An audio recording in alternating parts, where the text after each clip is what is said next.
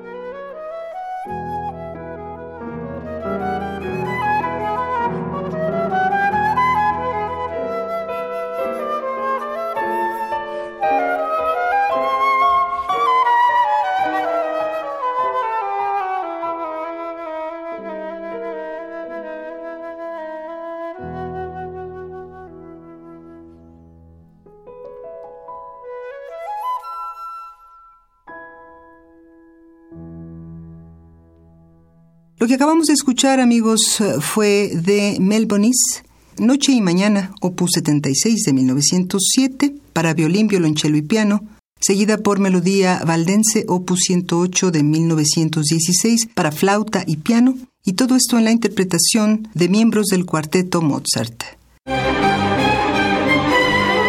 ¿80 años? Y 80 regalos para festejarlos. Cada día un regalo musical diferente.